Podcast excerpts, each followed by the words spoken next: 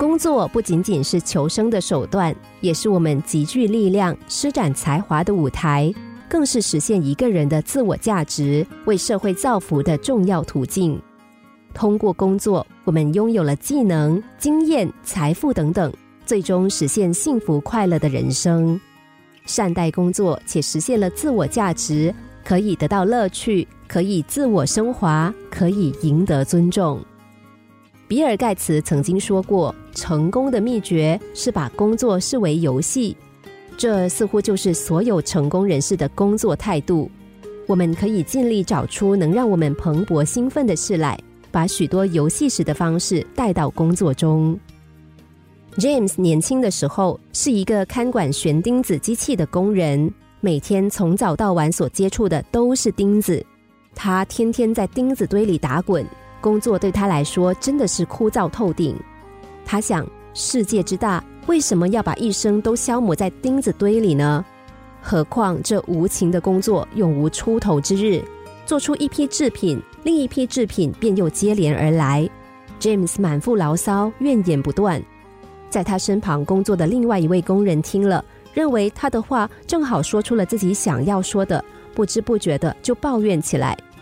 James 心想。难道没有办法把工作改成有趣的游戏吗？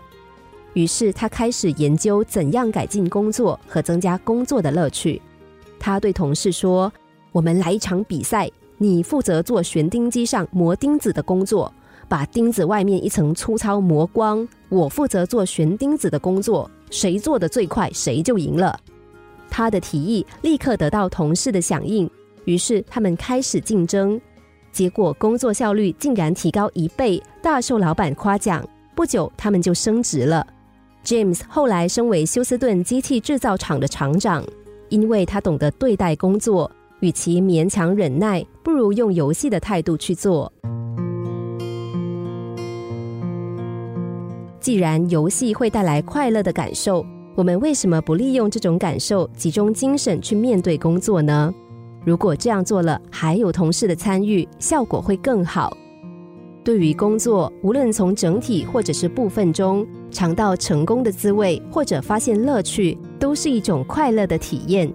这种体验对于改善工作心情、提高工作意识有很大的帮助。常言说得好，喜欢之后才能熟练。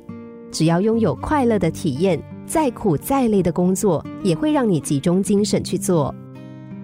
人生原本就是一出戏，每个人都在按照自己的性格和能力饰演着不同的角色，不必太在意个中的得失。赢家固然欢喜，输家不也一样从中得到了生命的证实吗？快快乐乐的完成自己的工作，不是天方夜谭，这是每个人自己的选择。反正愁眉苦脸也是做，开开心心也是做。心灵小故事。星期一至五下午两点四十分首播，晚上十一点四十分重播。重温 Podcast，上网 U F M 一零零三 t S G。